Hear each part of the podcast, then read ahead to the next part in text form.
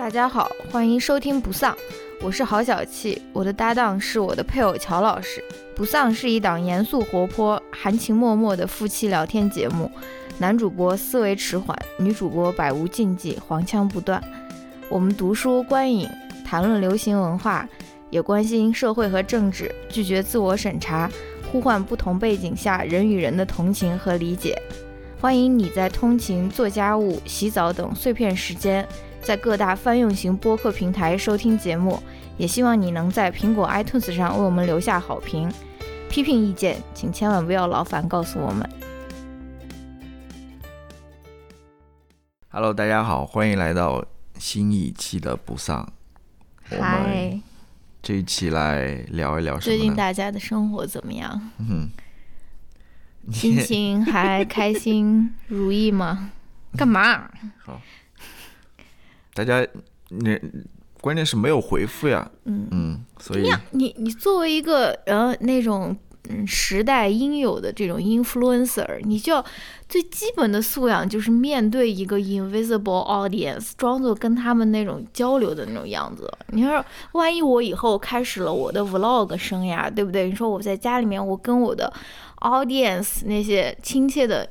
交流的时候，你在那边不要看我的笑话，你要你要也加入进来，加入到加入到这种热情的加入到这个这个跟观众交流、跟听众交流的这个 这个过程之中，对吧？成为一名符合这个时代精神的 一名内容创作者，对不对？我不行，我不行。你为什么不行？你你要相信自己，你要努力去踏出你的舒适圈，从你的这个。呃，已经过时五到七年的这个互联网这个生态，不是里面努力跟上时代的这个步伐，对不对？我想，我想做那个被时代抛弃的人。你，你就是 Ron Swanson。Ron Swanson 他的一个名言就是，他希希望什么任何东西都保持不变。嗯，OK。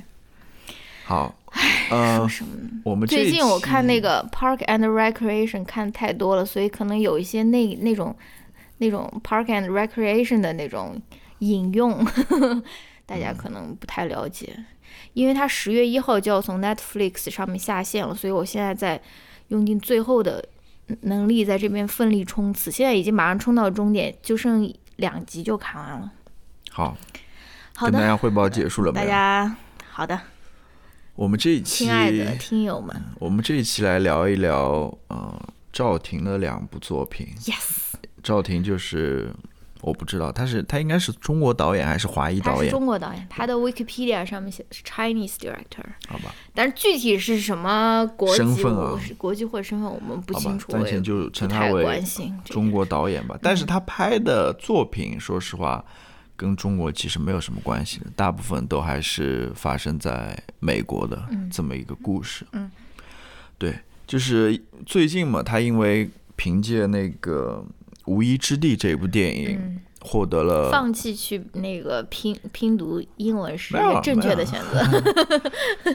没有，还可以。嗯，就是他凭借这部电影获得了应该是威尼斯电影节的金狮奖吧。嗯，然后好像最近又在。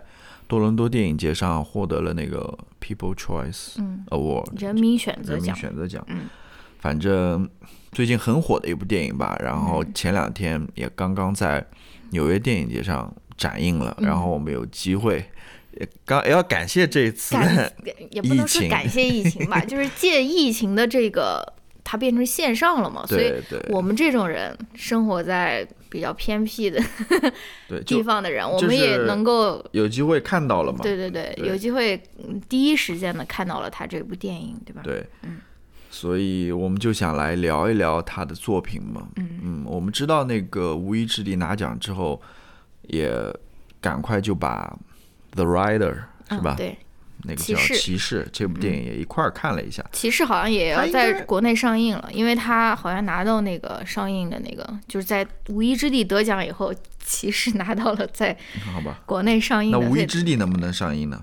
那我我估计可以吧。好吧，啊，我不知道了。嗯，反正他应该还有一部很早的电影吧？叫什么？嗯，Songs My Brothers Taught Me，、哥哥教我的歌曲还是那个我们没有看，我们主要是看了这两部电影，所以我们就想来一一起来聊一聊这两部电影吧。嗯嗯你是准备大纲的人，对啊，嗯而且你是严格要求大纲的人，严格遵守大纲对，要求遵守大纲的人，所以你来你来主持吧。因为这个也是嗯，通过上一次的这个听友，希望可以多听到一些我的声音，可能我的声音比较清脆和那种悦耳吧，对吧？然后，对我就是觉得，毕竟我们这个大纲是准备了，就是就是要按照大纲来执行，对吧？对。哎，狗好像在外面，完蛋了。狗好像在门口。不过他他应啊该会，他在下面吗？他应该会撞击进来的。呀，哦，撞击进来了。OK，它是会开门的。对，它只会从一个方向开门，就是 OK，不用不用不用管它了，好了好了。不好意思，好了，狗在床下面。你说。来，对，呃，严格按照我的大纲来执行啊。嗯。其实刚刚已经说到了，呃，说说说了一点关于这个赵婷的介绍了，因为我的第一个部分就是想要跟大家非常简略的介绍一下赵婷是谁，因为这个也是非常有意思的，就是《无依之地》这部电影之所以能够拍成，就是因为那个 Francis McDormand 他在那个呃某一届多伦多电影节上面，他看到了赵婷的这部《骑士》，然后呢，他看了看完以后，他就非常喜欢嘛，然后他心里面的一个问题也是、Who the fuck is Chloe 赵，你知道吗？所以我就想，呃我们也应该先介绍一下 Chloe 赵，她到底是谁，然后她为什么突然就是，呃也不是说突然吧，就是为什么她现在是一个呃，在无论是在艺术片领域，还是在这个呃叫什么商业片商业片领域，他都是一个非常被认可的一个导演啊。对，所以一颗冉冉的 冉冉上升的星星吧。对，然后 Chloe 赵她的呃中文名就叫赵婷嘛，我们也说过，她应该是在北京长大的。然后她十五岁的时候，应该就是去英国学电影吧。然后呢，可能大家也都知道了，因为她拿那个威尼斯金狮的时候，她也上了热搜嘛，所以大家应该也都知道，她其实是宋丹丹的继女。就是宋丹丹跟她现任老公，她现任老公跟她前妻生的小孩，相当于她是宋丹丹的继女。然后她就像乔老师说的，一共大概长篇就是加上这一部才是第三部，第一部就是那个嗯那个什么哥哥的歌啊还是什么的，哥哥教我的歌曲。然后第二部就是我们马上要聊的这部《骑士》，然后第三部就是这个《无依之地》。然后他马上还有另外一部是漫威的那部超级英雄超级英雄片叫《Eternals》，对吧？翻译是上期吗？不是上汽，不是上汽上汽就叫上汽好吧。Eternals 就是有那个那个那个那个人演的，就是他曾经是那个 shortlist，他曾经是要么是要拍黑寡妇，要么是要拍另外一部。他反正在黑寡妇的导演，他也是最后进入了大概前三名，就那个短名单里面，差点要拍的吧。然后没有黑黑寡妇他没有拍，但是他就要拍这个 Eternals，我也不知道具体翻译应该叫什么嗯，不管了，嗯，反正这个差不多就是他的一个经历吧。反正他自己也经常在采访里面说，他其实是一个在城市里面长大的小孩，然后，嗯，他就因为他就在北京长大的嘛。然后呢，后面我们也要提到说他的一个拍摄的风格其实是非常不城市的，对不对？这个其实也跟他自己在城市长大，对于自然的这种嗯缺失，就是他他他自己说，他从小长大是被自然剥夺的，就是他没有没有什么机会去接触自然，都是钢筋水泥。这个其实有有一方面也促进了他自己现在对自然环境的这个热爱，或者说是他甚至在他这个拍摄的这个风格里面也有所显现。嗯然后关于赵婷，你还有什么想说的吗？嗯，我没有了。哦，我还有一个想说的，因为我不知道大家有没有见过赵婷她的照片，怎么了？或者说不是说照片，就是她哥哥的，比如说接受采访啊，或者说是她参加那种 photo shoot，甚至她参加那种非常 fancy 的那种那种什么集会，不是集会，就是那种 gala 或者是那种嗯嗯嗯。电影节，他是一个嗯，他是一个很不修边幅的人，就不修边幅，我这不是一个坏我知道，不不是一个那个嗯坏词，就是你能够看到他，他自己也说过，他是一个对着装啊或者说是外表啊没有那么在意的一个人。嗯就是我看到他的这个样子，我我我当然是非常喜欢，因为我觉得他他的这个整个的一个这种感觉就，就就就在告诉别人说，我有其他的事情要做，就是说我我我不想要花嗯。花太多的时间来修饰我在别人眼中的这种印象或者说什么，反正你能够看到他，他很多时候他就是一个 T 恤 T 恤衫，然后一个那个 Birkenstock，然后在一个牛仔裤啊或者什么的，然后他自己也是经常买衣服，就是去那种跳蚤市场，或者说去那种非常便宜的那种 market，那种买那种 vintage，就特别特别搞笑的那种衣服。他曾经有一次参加嗯那个很重要的一个采访，他穿了一个那个上面都是狗狗的那个夹克，你可能也见过，就是全部都是那种狗狗的那种图案，也是他在那种非常。那种 flea market 嗯上面淘的那种，我就觉得很也也也也很有意思。嗯这个某种程度上跟这个 Frances，就她这部电影的女主角，其实也是有一些相似之处。她们好像都不是特别那种 dress up，或者是特别好莱坞的那种那种人吧。对的确，但是怎么说呢？你要是作为一个导演来说的话，嗯他在着装各方面表现的比较嗯另类，所谓的另类，打双引号另类、嗯是可以理解的。但是对于像呃演员啊、嗯尤其是像 Francis 呃这样的演员，他如果说在我我我不太清楚他以前在比如说在这种颁奖典礼啊，或者在嗯电影节上，嗯他的着装是这样的，是那种大的礼服，然后是那种我不知道了。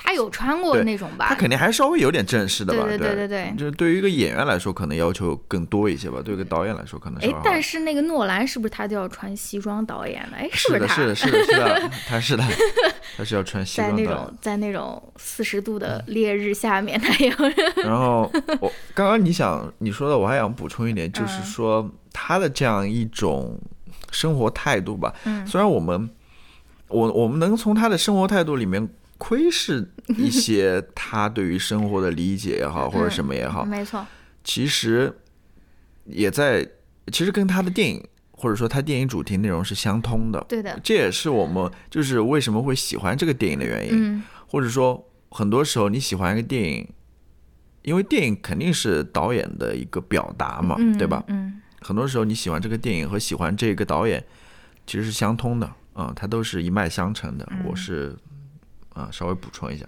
嗯，好，大纲继续，大纲，你你你我又不叫大纲，好，你应该说 娇妻。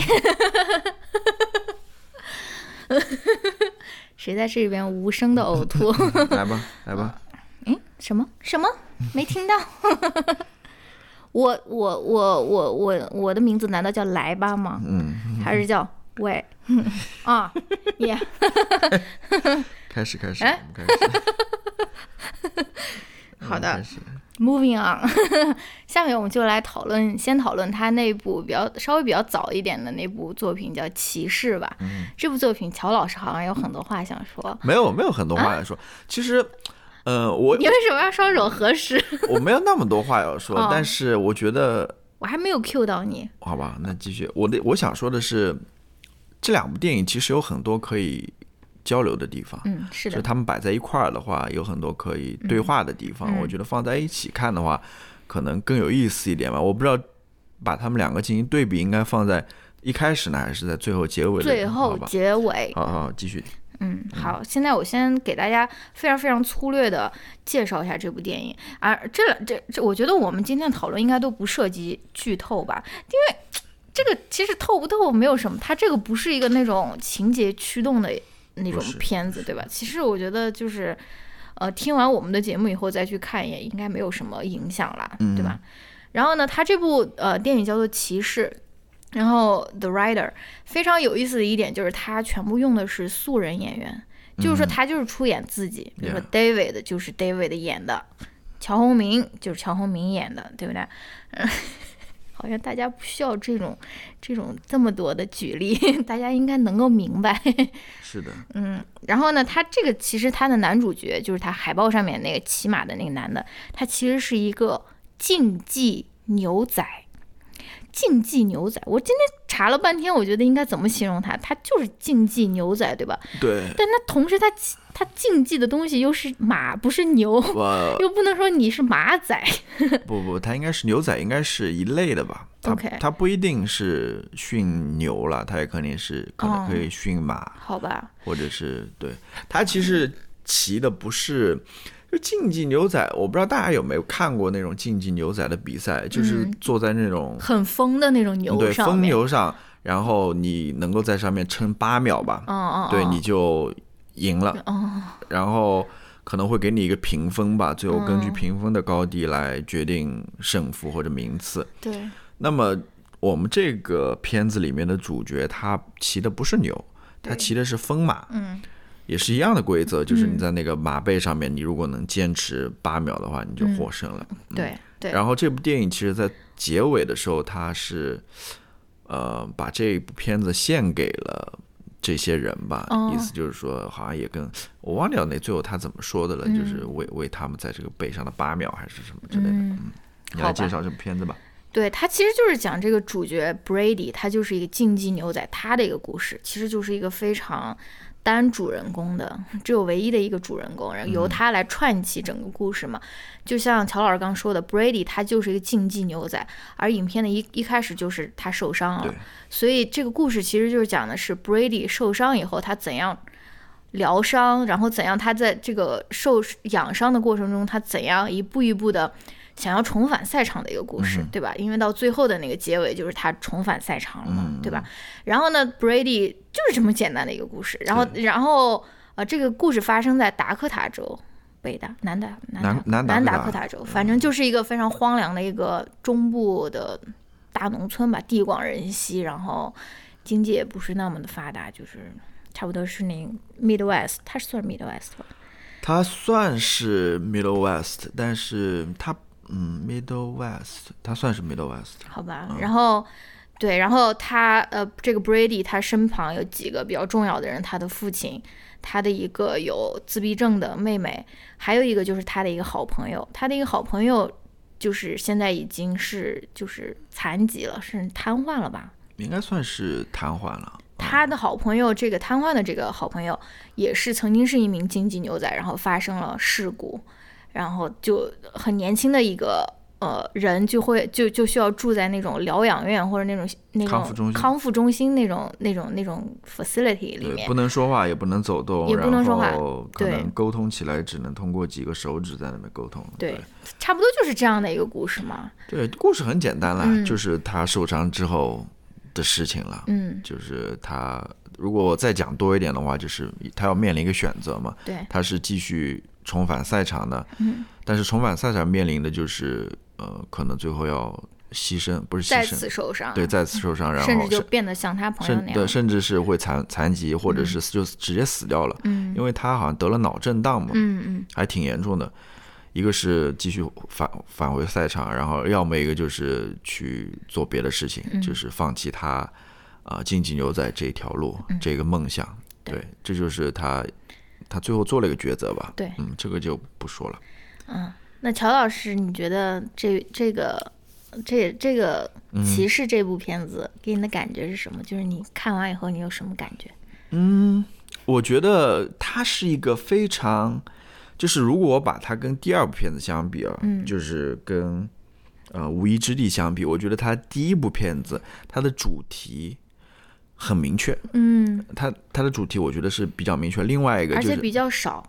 对比较少，嗯，对，因为它第二部片子其实它要谈论的东西，至少在我看来，挺多的。它它里面谈论主题挺多的，嗯呃你而且还有一点是什么呢？还有一点就是第一部片子它拍的很工整，对，就是他要去讲一个故事，他怎么去层层递进，嗯他怎么去呃讲这个男主角他的一个挣扎，嗯正面的、反面的嗯这种各个方面，他都把它描绘了、描写了进去，嗯就他全部都是为了那个主题去服务的。嗯但是第二个片子就不太一样，第二片子由于它可能主题太多原因，或者说，我就觉得它很多都只是嗯点到为止的那种感觉，就是他讲了那么一点，但是他没有完全的去把它展开，它更像是一个。嗯山水画或者是怎么样的一个，就非常有意境的一幅画一样的，嗯它里面没有很多的那种。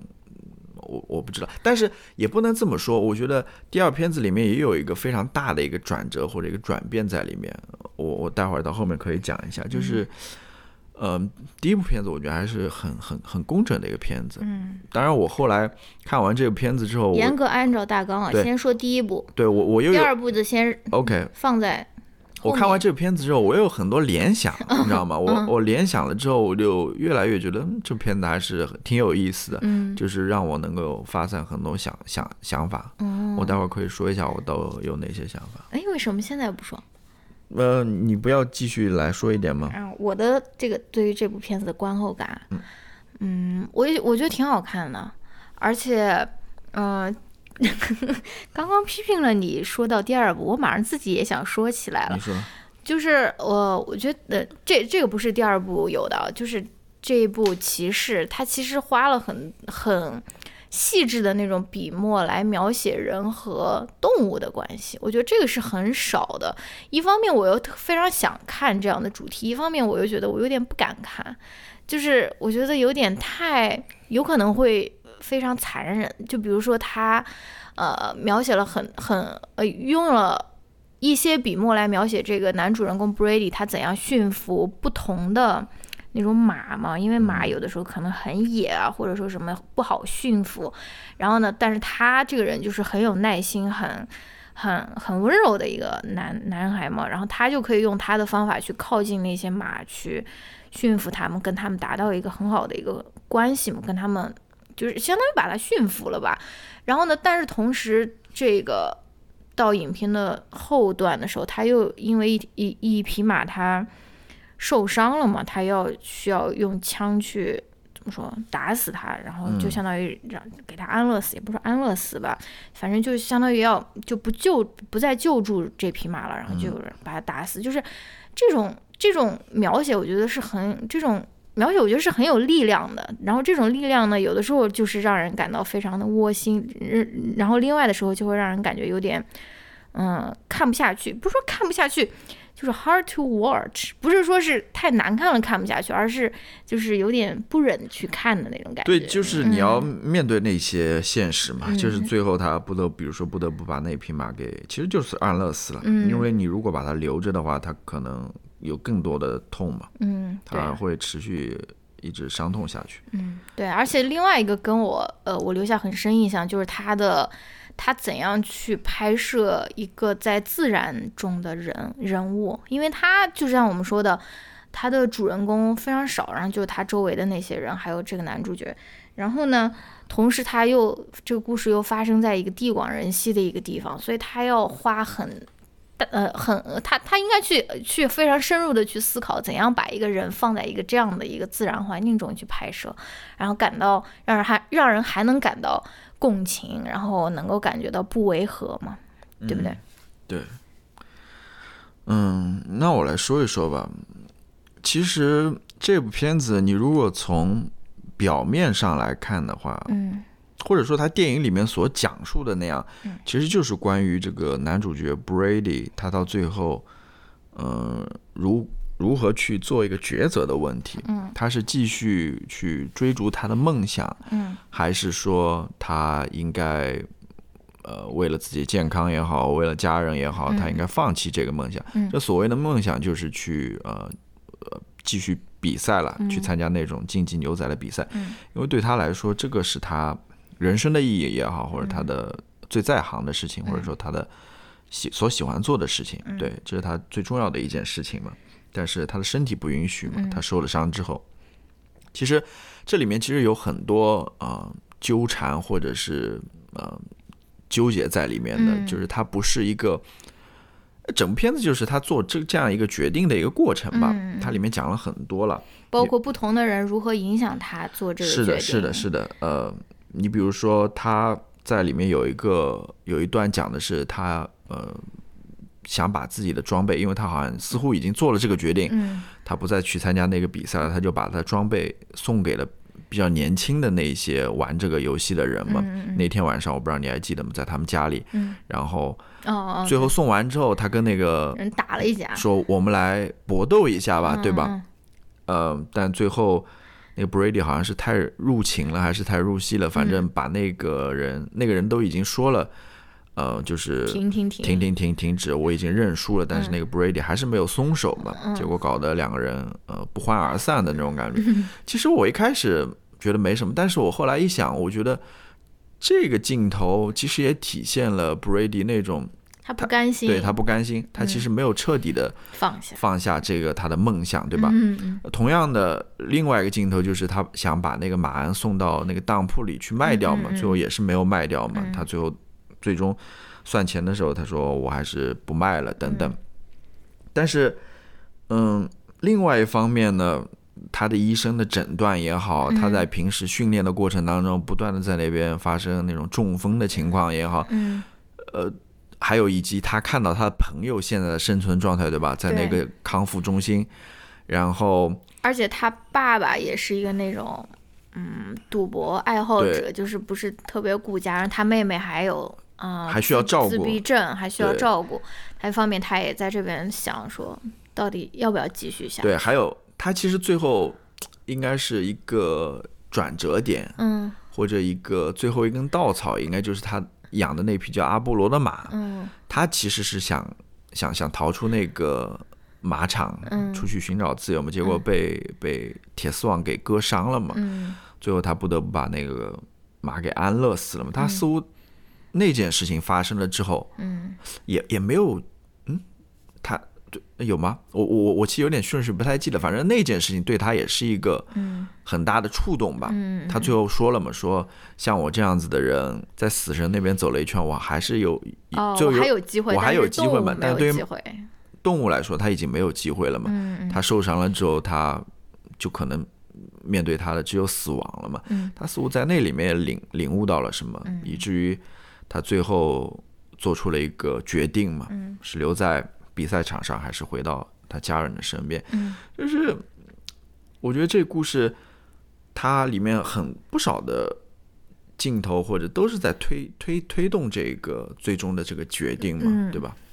我觉得拍的挺好的。嗯，还有就是你你要补充吗？还是我再来继续讲一讲？继续讲讲。嗯，哇，这个成长很多的感觉，是不是？还会问一问我？对我呃对，我看这部片子最大的一个联想是什么？嗯就是虽然他是说在讲梦想，但是你要是再深挖一点的话，它其实就是跟自由有关嘛，嗯就是追求梦想也好，或者追求自由也好。嗯但是我联想到的是什么呢？就是说这个自由，它真的是就是自由嘛？它没有任何的代价嘛？嗯，对吧？嗯呃，你比如说像他的那个前辈，嗯那个之前取得很好成绩的，但现在住在康复呃中心中心的那个呃竞技牛仔选手，嗯他现在就是这样子一个状况呀，就他瘫痪了，嗯他需要人来照顾，他需要人来帮助他。嗯，虽然那个竞技牛仔最后还对他说啊，你要坚持你的梦想，对吧？嗯嗯但是我不知道他有没有意识到，你追求这梦想的后果是什么，就是。或者说，你追求这自由，最后的结果是什么？嗯你被束缚在这样一个瘫痪的身体里面，嗯你到最后是没有任何的自由了。嗯嗯，你甚至是你的这个追求的自由，你妨碍到了别人的自由，或者说你妨碍到了别人的生活，嗯你给别人带来了很大的负担。嗯我不知道他有没有意识到这一点了吧？但是我觉得他似乎没有意识到这一点，嗯因为他好像很天真、很很快乐的那种，而且他还最后还对 Brady 说出那样的话：“你要去坚持自己的梦想。”嗯我不知道他有没有在这个过程当中有有所反思，或者说有所感悟，我不知道。但是 Brady 很明显，他到最后没有做这样的结果，嗯。没有做这样的选择，嗯。就是他义他没有义无反顾的去那个赛场，他最后其实是、嗯。我这边剧透，他最后其实是退了下来，嗯。嗯，然后他回到了他的家人的身边嘛，嗯嗯。他可能想到了很多吧，嗯。就是我刚刚前面说的那些把他从呃竞技场场上拉回来的那些那些故事吧，嗯。他想到了这些，最后做出了这样一个决定。嗯。然后我我我从这个故事当中联想到什么呢？我想，这不就是我们现在发生的，在美国当下发生的这个事情吗？嗯就是疫情这件事情嘛。嗯嗯大家都在说，很多美国人都说，呃，有有些实在嗯受不了的，就说我哪怕是被这个病毒所，是就最后因为这个病毒死感染，所感染，然后最后死掉了，嗯我也要上街，对吧？我也要去餐馆里面，我也要去，我我也不想戴口罩，嗯我我宁可死也不想做这些事情，嗯对吧？嗯但是他们也在口口声声说这是关于关乎个人自由的一个、嗯一个问题，嗯但是我不知道，同样的，他们有没有想到，其实你戴口罩，或者说你出去聚集在人人群多的地方，嗯你其实妨碍的不是，就是你你的自由其实是会给别人带来影响的，嗯呃，你追求这个自由，其实或者说你戴口罩，你不是不是说为了自己的健康，嗯你是为了别人的健康，嗯对吧？我不知道他们有没有想到这一点。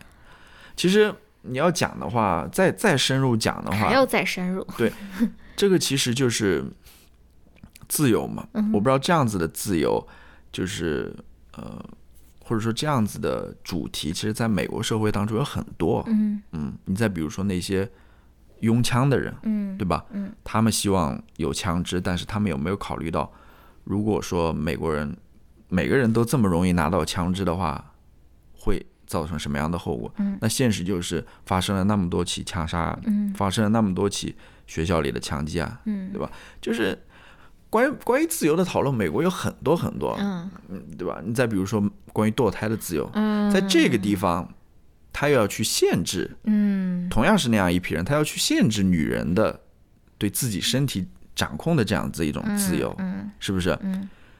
就是，所以我就说嘛，我说关于这样子的话题，或者说像《The Rider》嗯。这样一部电影，可能也只有在美国这样的国家才能拍出来，嗯。或者说这样子的，我不知道，我我是这么猜想的。嗯。所以我就想到很多嘛，我甚至想到说，因为它是发生在南达科达州嘛，嗯。南达科达州为什么叫 South Dakota？Dakota 其实就是一个原住民嗯。呃部落的名字。嗯。你要想，当年美国人来到这片土地上，他们也是为了他们的自由，但是他们牺牲的是什么？牺牲的是这些原住民的自由。嗯。我们上一期也讨论过，在美国那个宪法里面，嗯。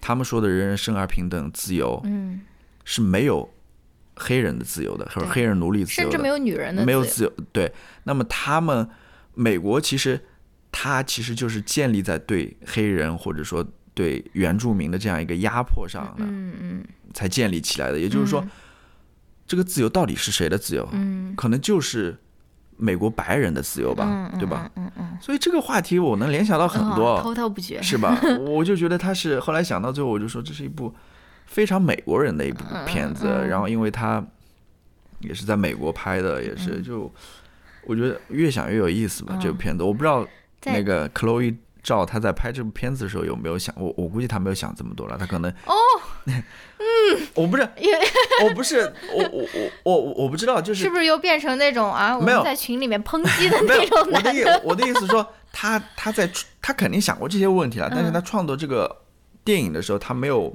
说我我应该把关注点放在这个问题上，他可能放放在的还是他电影所表现的那种，比如说人和马之间的关系，或者说他和他这个决定之间的这样子一个，就是他没有一下子扩散，我不知道了，呃，他有没有这样一个意识吧？但是。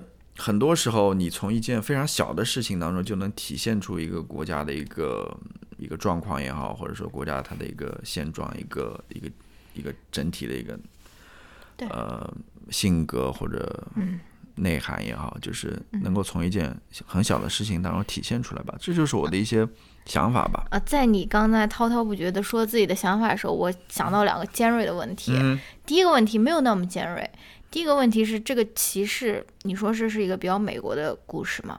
你觉得它在中国上映以后会水土不服吗？大家会在那边说这拍了一个什么玩意儿？怎么都没有那种打打打杀杀的镜头，怎么都没有没有，硬科幻？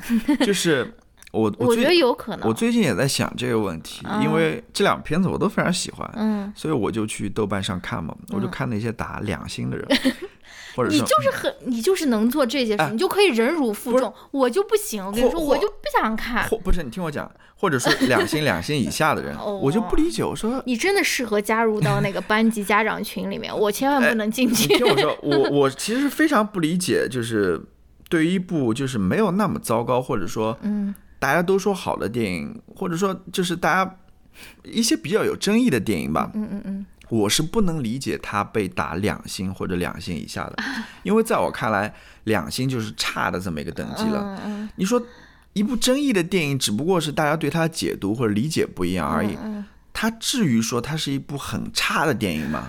或者说它是一部差的电影吗？那不至于吧。嗯你只能说，我所以当然这个可能也是这个评分系统的问题吧。嗯就是很多时候为什么要对这些作品进行评分呢？嗯为什么要评个一二三四五颗星呢？对吧？我想说什么呢？我看到这些人的评分之后啊，我其实一开始没法理解的。说为什么你们嗯，或者说这么不喜欢这部电影啊？然后我后来理解了，其实看电影看电影看到最后，呃，其实你在电影当中看到看自己对看到了你自己，嗯真的，当然每他可能看不到自己啊。对不是不是说看不到自己，就是说。每个人和每个人其实是有很大差异的，他只能看到他的那一部分自己，嗯而我看到的比他就是跟他不一样吧。嗯呃，然后嗯、很多人可能觉得这是一部什么电影啊？我我我完全不知道他在讲什么，或者说这么平常或者庸俗的一部电影，嗯或者简单的一部电影，嗯，那他可能就是觉得这样子的，他他就从里面看不到什么。嗯但是，呃，我刚刚对这部电影的解读，其实就是我的我的我的阅读的经历也好，或者我的人生的经历也好，嗯对吧？嗯那你要想，我在美国也生活了好几年了，嗯你要这部片子放到国内的话，如果对于美国它没有一个嗯在地的一个，理解的话是不是哇哦，那他他会怎么去看这部这部这部电影？嗯，正如你你之前做的某些研究一样，就是 呃，不要 out 我。就是美国这些游客他来到，哎呀，不是，要要不要说吧？哎，随便随便好说吧。我的意思就是说，中国这些游客来到美国之后，他们是怎么看待美国的？嗯呃，他们是带着之前原有的那个有色眼镜，还是说他们愿意去呃放下这个有色眼镜，去敞开的去看一下，嗯。更更加开放的去看一下这个美国？就是，嗯，对，对，以免那个我的论文的论点被那种嗯。盗用了，我们赶快进入下一个那个犀利的问题啊。因为刚刚你你也讲到这部电影其实就是 Brady 他在他在抉择嘛，他在抉择说自己要不要继续去做嗯。这个可能有一些冒险的事情，嗯。还是他应该退一步。而我们呢，作为一个特别喜欢劝那个听友辞职的电台，嗯 你觉得会不会有人就有有人就会说，那你为什么你要劝你的这个听众，或者是我我我我们为什么要冒任何的险？我们我们为什么要去做任何呃有有冒险或者说是有冒险精神的事情？我们为什么要去做任何嗯在舒适圈之外的选择？我们为什么不就都每个人都考一个公务员，然后做一个？就是那种那那种，就是听友们会，我知道，我知道，我好像没有把这个问题说的我知道，我知道你的意思，我，知道你的意思，对不对？嗯就是就是这个，嗯，我你因为你我知道你你的意思是，其实在说这个自由，个人对个人对自由的追求，其实不应该是没有限度的嘛？嗯其实它是有一个限制的。但是怎样又不滑坡到一个，比如说非常犬儒的一个人就说哎，我要做最利己的事情，我我我不要做任何的，我知道，就是是不是一个非常好的犀利的一个问题？我想过这个问题，但是嗯我没有嗯、继续想下去，啊就是 呃，我想到了这个问题，嗯你就比如说这次的疫情这个问题，嗯大家就会想到，或者说，你看，呃，这些所谓西方国家，他们追求自由，最后的结果是什么？嗯是吧？嗯美国死了多少人？嗯十几二十万人吧，对吧？你再看看中国，嗯是不是？嗯嗯，我觉得不是这样子看的，嗯就是他不能很简单的就这样做出这样一个一个一个结论吧。嗯因为美国死这么多人，他其实是有很多很多原因的。对对对，它它不仅仅只是说，民主制度的原因，呃，他不仅仅只是说美国人喜欢自由，然后嗯然后呃怎么怎么样吧。我觉得最最主要其实就是 dysfunctional government。呃，对，当然它里面也有美国人的这样子一种性格啦，嗯就是他听不进别人的这种呃，尤其政府的这种命令，嗯他就是喜欢这种所谓的个人自由等等。嗯嗯但是你也要理解，就是说，嗯、如果说每个人都非常极端的这样去追求自由的话，嗯其实他是没有办法去形成一个 community 的。啊，或者说是他没有办法去形成一个呃民主社会的。嗯如果每个人都是为了自己的利益着想的话，都是这样子的，不是的。你如果一个好的社会，一个好的民主社会，它是需要呃不同人之间的共同协作的，就是大家是需要妥协的。嗯啊这就是为什么政府会出现呀，就是你把一部分的自由交出来嘛，嗯对吧？为了最后大家能够呃共同的生存下去嘛。嗯。呃其实我也发现，就是美国也不是所有人都是这样极端的，嗯很多人也意识到这个问题，嗯。很多人也都是非常守规矩的在里面做嗯。该做的这些事情，戴口罩、保持距离啊等等，嗯有很多人都是这样子的，嗯只不过他在也有另外一个极端吧，嗯。就是大家会会做那样子的事情，但是很多时候，嗯、自由这个话题很大，就跟民主一样，他们自由分很多种的，嗯。是吧？你自己个人生活在做一些选择的时候，和你在政治上的一些自由，嗯对吧？呃其实自由不同吧。嗯。你比如说 Brady 他他想骑马这个自由，可能他就不太会影响，他影响的人没有那么多，嗯嗯。他可能就是甚至是说他最后就是自己的。呃，这个生死问题吧，就是他不像其他一些事情，你要分事情来谈。好的，好的，好的。哇，没有想到第一部片子就如此的深入剖析了这这部电影，对不对？赵婷自己都没有想到的这种角度被我们发现了。还好吧？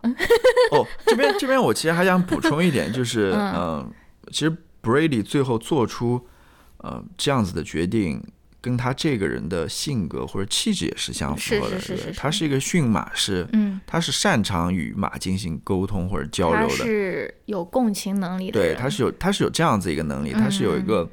他如果没有这样子能力的话，他也做不好一个驯马师，嗯、是是是吧没错。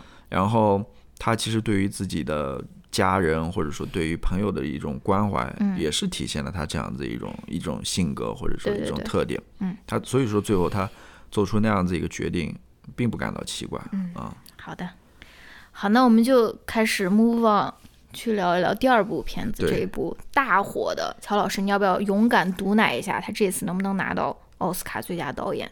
呃，我不好说，我我来毒奶一下，可以。Yes，it's her。好，好，我这个毒奶先放在这边啊。嗯、这部片子就叫呃《Nomad Land》，就是嗯 Nomad 其实是无依之地。Nomad 其实是游牧的意思，游牧的对游牧民族的意思。嗯，对，呃，对，它是怎样？我就是也是先飞快的给大家讲一个那个 剧情介绍。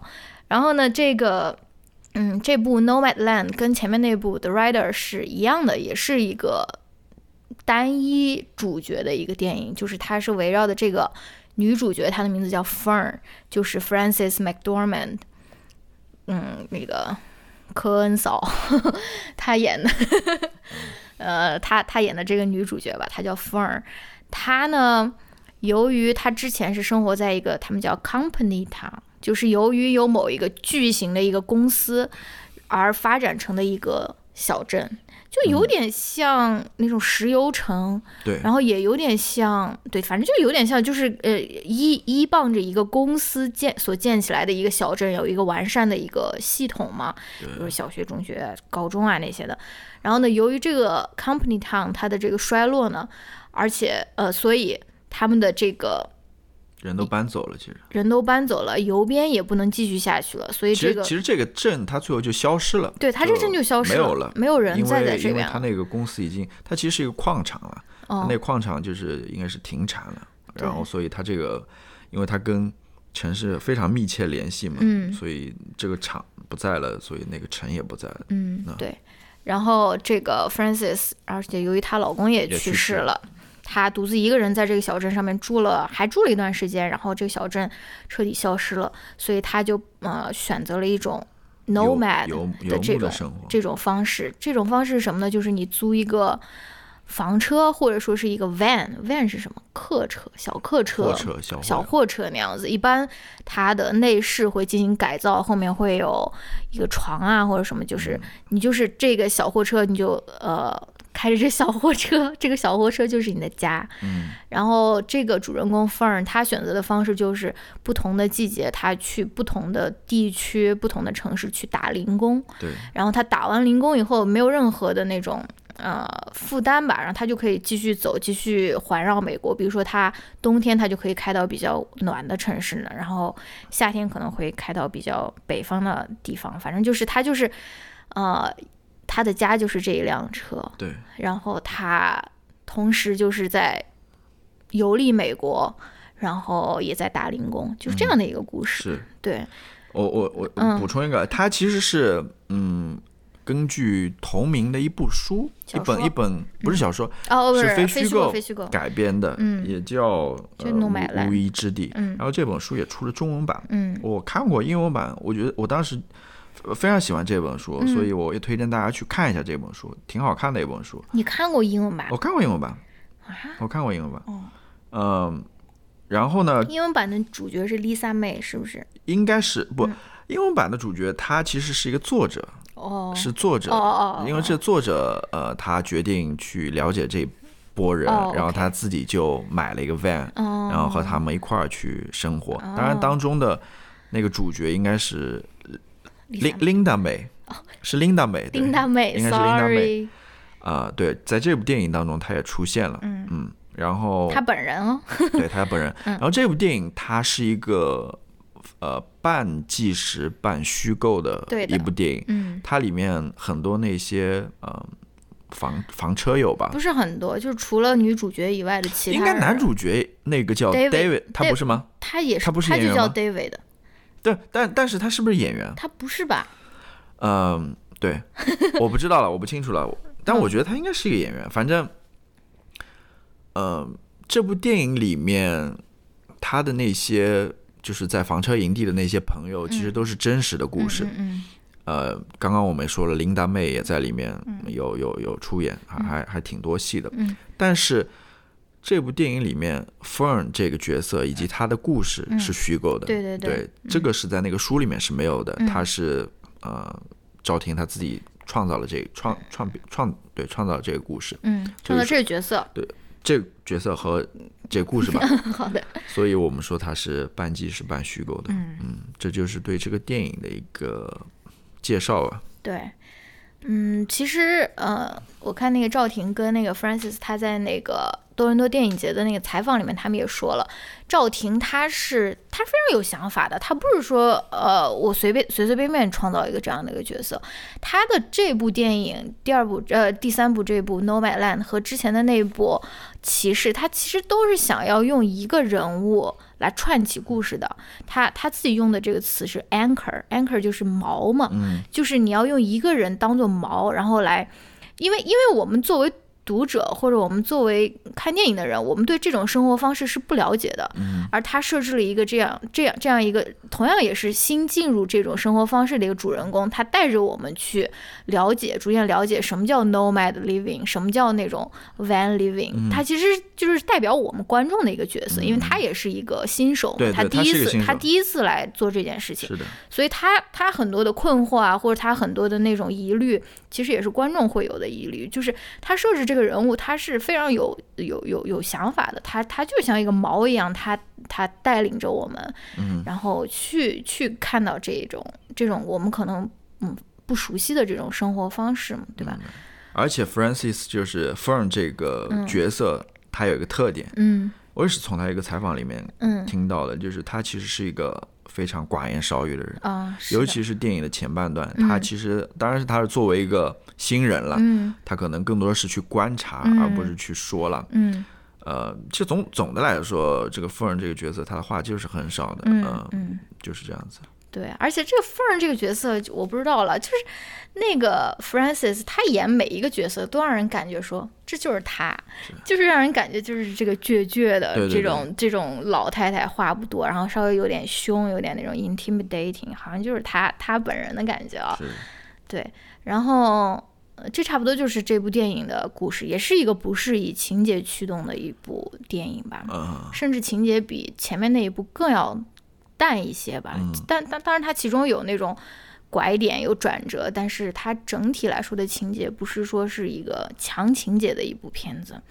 嗯那要不我们先说一说这部电影的大概的整体的观后感，你有你有怎样的感觉？嗯嗯嗯好，我现在我我我先不谈这个故事了，我现在谈一谈呃，比如说音乐啊这些东西。哦，就是我想说，我为什么喜欢这两部电影的一嗯个原因是什么？就是我喜欢它里面所拍摄的那些风景，哦，就是你是当做 Discovery 在那也没有当 Discovery，就是我觉得他拍的那些风景都特别漂亮。啊，嗯我嗯是他是拍的那些，呃，比如说像 South Dakota，像嗯呃 Nebraska，像呃呃 Nevada 和那个 Arizona 这种 California 这种，嗯，就是美国西部、美国中西部这句这些就非特别荒，对特别荒、特别开阔，嗯嗯。呃，就特别野的这些地方，嗯。就特我我我是我觉得美国这些地方是最好看的，嗯真的是最好看的。他们，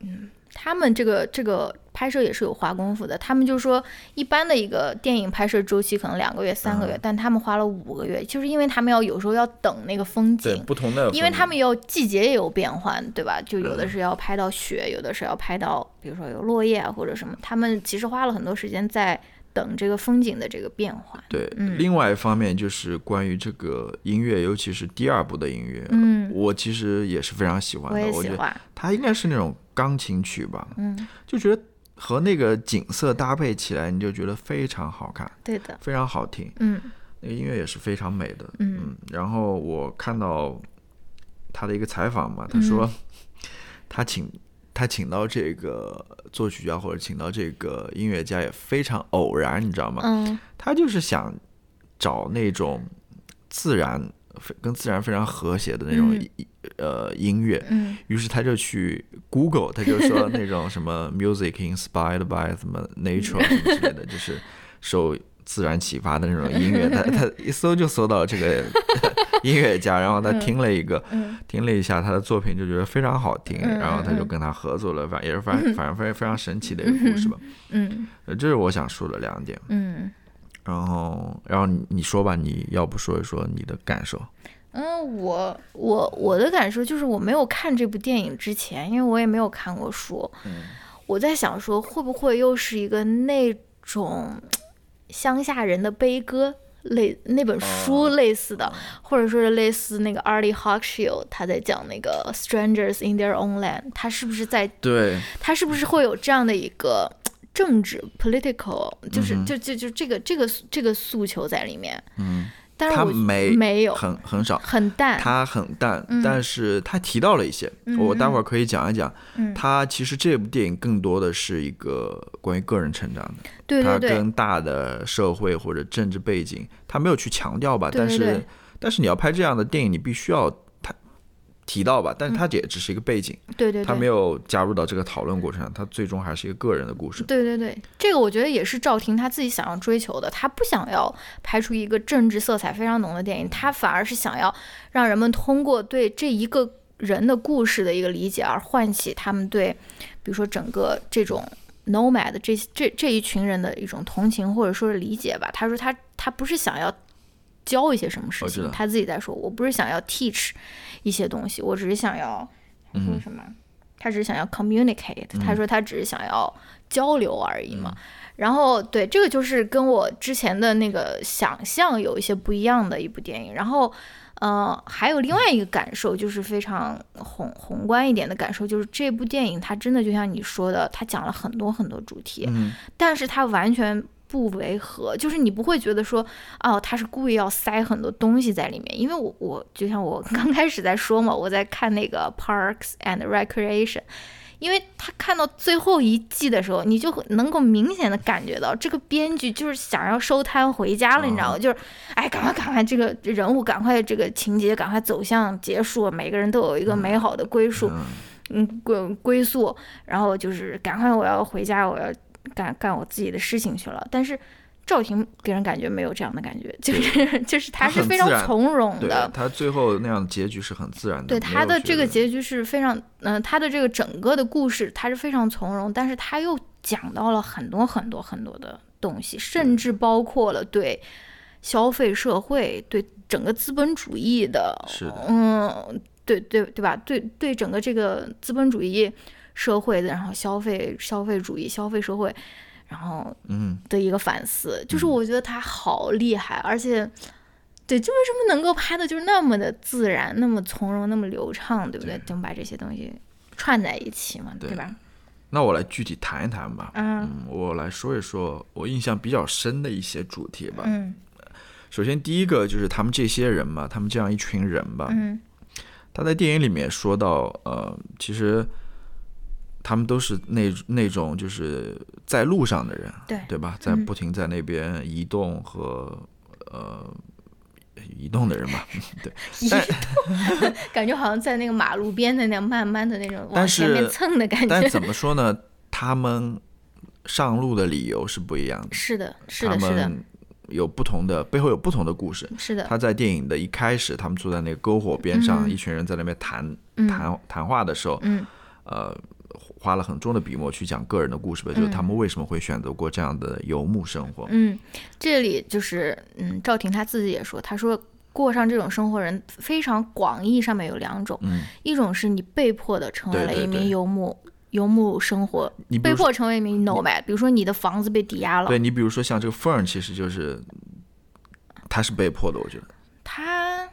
我觉得他也不是没有选择，他也可以去住在他的姐姐家，或者就他不是说是最最被逼到没有没有没有选择的人，他其实还是有一个自己的选择在。他我觉得他是处于中间的那种人，他一方面他被迫离开他自己的房子嘛，他其实有，但另外一方面他其实也有选择，只不过他不想去做，他不想去选。而且其实你生活，其实他们多多少少都是有选择的，就是你。我觉得过上这种游牧的生活，怎么说呢？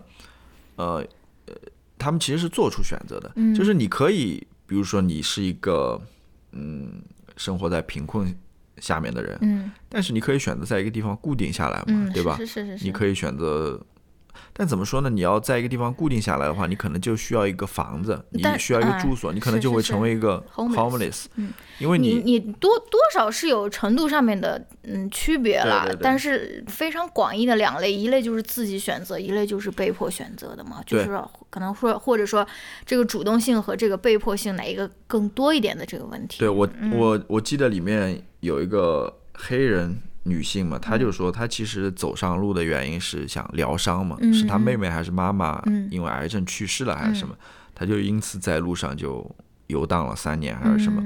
然后你要说那个举办应该是房车嘉年华的那种吧，对吧？那个叫 Bob Wells，他其实也是一个主动的一个疗伤，对他儿子是自杀了嘛。然后你要说那个 David，嗯。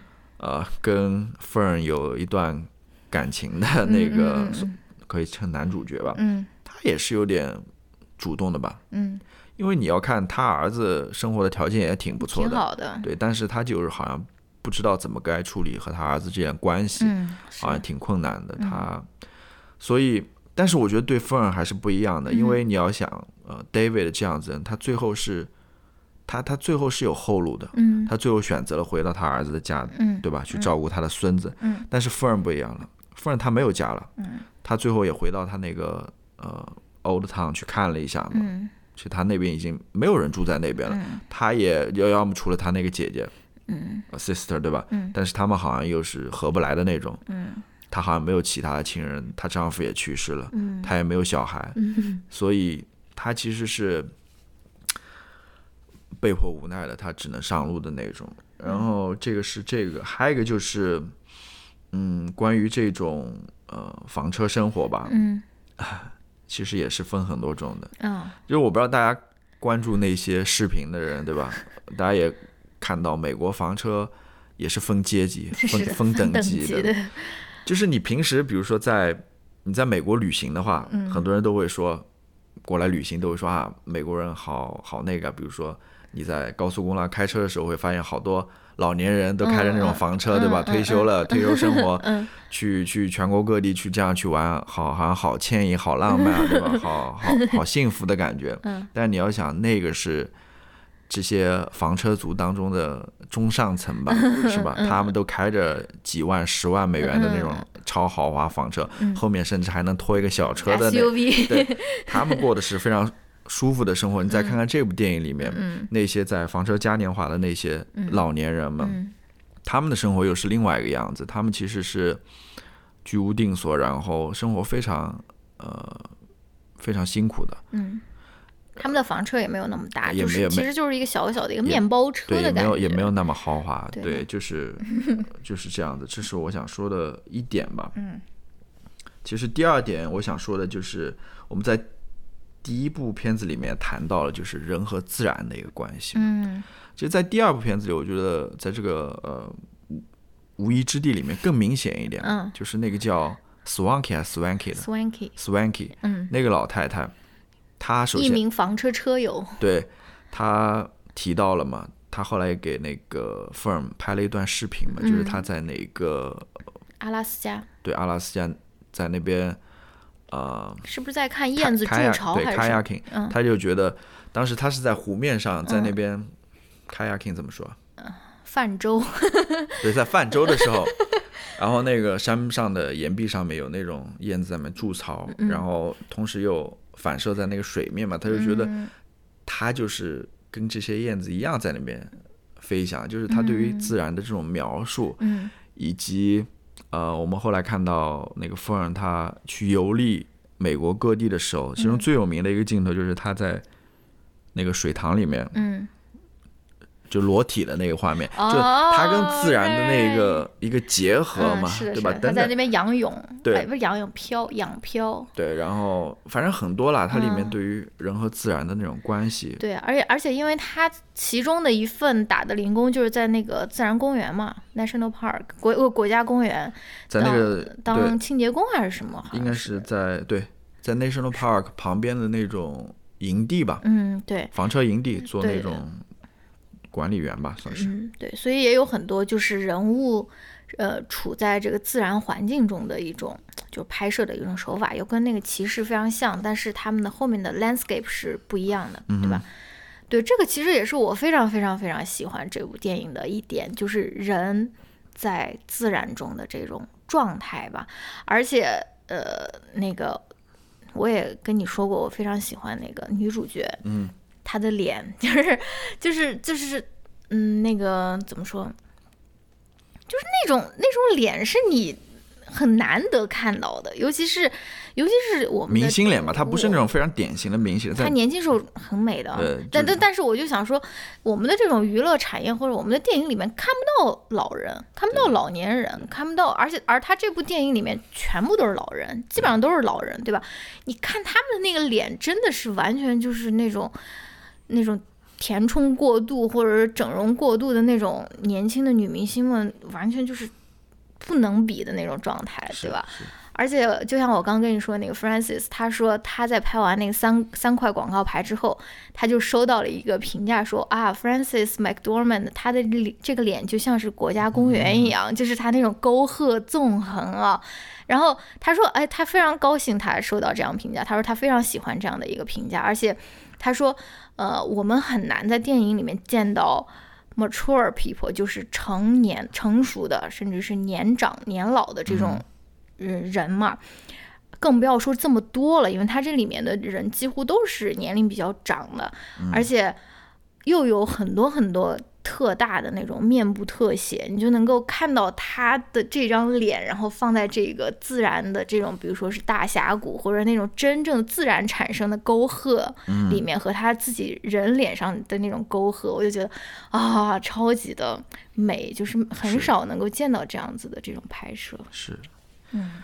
然后说到人与自然，我还有一点想说的是，说到人与自然，呃，就是说关于这些，嗯，选择在房车上生活的人吧，或者说嗯。选择游牧生活的这群人，嗯。其实他们是有主动的选择的，就是他们选择走在路上或者行走在路上，其中有一个重要原因就是说他们想去跟自然亲近吧。是的，是啊、的，他们因为你如果说你真的不是那么喜欢去看风景，或者说、嗯对吧，嗯。到处游玩的话，你完全可以在一个营地当中就安营扎寨嘛，而不不是说用在这边跑来跑去，而不是说你呃一年四季都去各个不同的地方嘛，所以他们跟自然是他们有这样子一个选择的吧？对，还还有一个是我想到的，就是因为他们也要打零工的嘛，而这部电影一开始，这个女主角在打的零工就是一个亚马逊的零工。然后呢，你就你就可以看到一个鲜明的对比。第一个是这个女主角，她在这个亚马逊的这个工厂里面，就像巨大的这种工业怪兽、这种传送带、这种那种叫什么 assembly line，就这种工业化的这种流水线里面。然后呢，versus 他到后面以后，他开车，他去营地里面，他在这个自然环境里面，就是我觉得他这个是有这样的对比的，或者说是他试图是想让观众去反思说，哪种生活到底我们要选择哪种生活？对对对。嗯。就是嗯呃那种非常紧张的那种资本主义生活，对吧？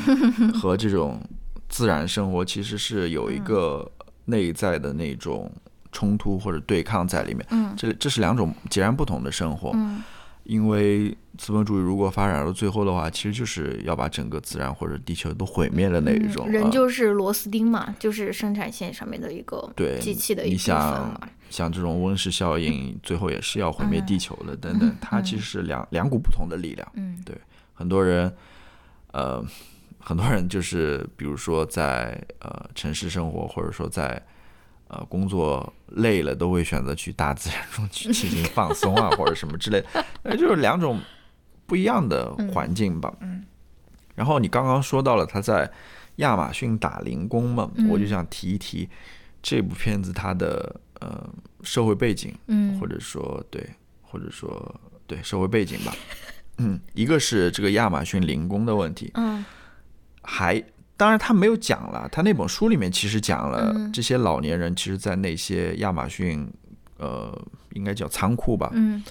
在那边准备包裹的时候，其实是非常累的。嗯。他那个工作环境和工作节奏都是非常高强度的那种，嗯就是因为我不知道你清不清楚，就是他们选择打零工的那个时期是什么时候？是呃过过年。holiday 哦 season，就是在过嗯呃圣诞节。圣诞节和再过感恩节那一一两个月的时间。快递特别对忙，那边那时候快递特别忙，有很多人要寄快递、要送礼物什么之类的，嗯。所以那工厂才会招额外的零工嘛，所以这些呃老年人才会过去嘛。但是那个生那个工作环境还是挺挺对对对。挺挺高压，对很高压的那种，我一下想不起来。Google 都要但是补全你的话的这但，是他在这部电影里面没有反映这个问题 啊，对对对，他没有反映这个问题。嗯嗯还有另外一个，他去另外一个地方打零工，应该是那种嗯快餐，呃不是快餐，是在那个呃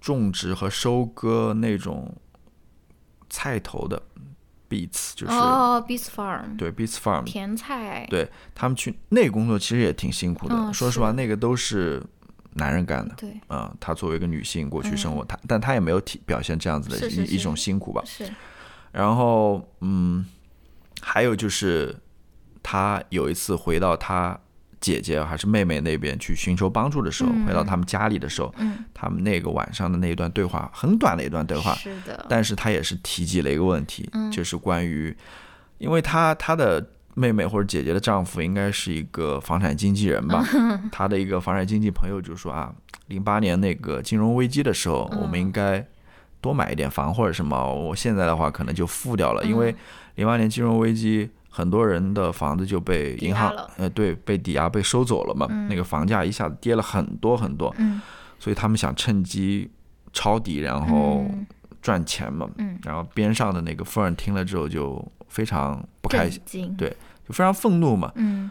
就是因为很多人其实是在那场经济危机中，呃，落难，对落难就失去了自己房子，然后嗯他们很多时候就是因为这些无良的房产经纪人，嗯。就是在那边不加节制的把那些房屋贷款嗯。借给他们，嗯。对吧？然后他们其实又没有能力去偿还这些贷款，嗯。最终导致很多人失去了房屋，然后整个经济危机。就是。呃，这这里面也提到很短的一个对话了，对，这个其实也是我想说的但，他没有很很就就很短的这么一两句话。但是但是这个也也也够了呀！你思考是观众的观众的责任，对对是就是是就是你你不能说这个这个时候那个女主女女女女主角她突然开始给你在这边进行一番的这种说教，对吧？我想说的是，其实很多老年人最后会选择上路的原因也是 有有上路，不是就选择这种游牧生活吧，嗯嗯，他们原因也在这边吧，是是，就是。他们很我我如果没记错，那书里讲就是因为零八年之后很多人就是没有了房子了嘛，他们不得不选择这样子一种生活嘛，去呃房车里面生活嘛，这也是一个现实嘛，他也是在解释这样一个现象嘛，就是是为什么有这么多老年人，因为因为老年人哦，你要想，它里面提到了一些，就是按道理说他们已经辛苦工作了一辈子了，嗯对吧？嗯他们应该是可以安享晚年的，他们应该嗯有退休金，可以去过比较好的生活，为什么还会这样子？嗯对吧？还会需要去过这样子非常辛苦的这样一个生活，嗯其实是也是一个一个反思吧。它里面有没有讲到一个故事？就是说有一个人在哦，讲到了，是里面一个房车友吧，他在讲他朋友的一个故事，就是他在快哦要退休的时候，他去世了。嗯，他等于说辛苦工作了一辈子，退休金没有他屁都没有，享受到，嗯然后就冒烟了，是吧？嗯，然后那个 冒烟，那个人在死之前就对那个人说嘛，就说你应该去享受你的生活，嗯对吧？嗯所以对，它里面有提到这些吧，我觉得还是，这就是我最大的一个感受，就是我对于这个电影最大的一个疑问是什么？就是这部电影最后其实它有没有一点在那边浪漫化这个一个人上路的这种这种故事，或者说 Fern 这个角色好像就是 觉得好像一个人在路上还是挺浪漫、挺自由的。我其实看完之后，我是挺心酸的，对于这些人的感触，我并没有觉得说他没有那么的自由，他没有那么的，就是他们这种积极、乐观、向上的精神，很多时候都是那种强打精神，我觉得有点。那你觉得，那那那你觉得就是生活在一个房屋里面，但是每天都被自己的工作捆绑，只能嗯拼命的工作去还房贷，这些人他不心酸吗？呃，都心酸，但是我就是觉得，嗯，他没有，因为我当时看完那本书的感觉也是，就是他们虽然过着那种非常落，不是说落魄，就非常艰难的生活吧，但是嗯他们表面或者面子上面，还是要表现那种，我不清楚了，我这是我的一个一个猜想，就表面还是要表现那种非常乐观、非常向上的那种精神吧。你看他们在那个。呃，房车嘉年华那个地方，他们的那种乐观的，哦，我不知道了。那你就跟我想的不一样。那我觉得他们这样说那些就是真实的，就就是 我我我我不我就是，嗯如果他们觉得是真实的，那就是真实，或者说或者说，就像你在做访谈的时候，你你你会不会在想说，哎，这人这说的这话是真的吗？还是他只是在美化他的这个行为，或者说，但是作为一个呃我 a sonographer，、对对对别人告诉你是什么，对，我我他我他不是你你的义对对对，务我知道去我知道我我没有质疑他们所说的或所做的，或者说是真的还是假的，嗯他们是真的，但是。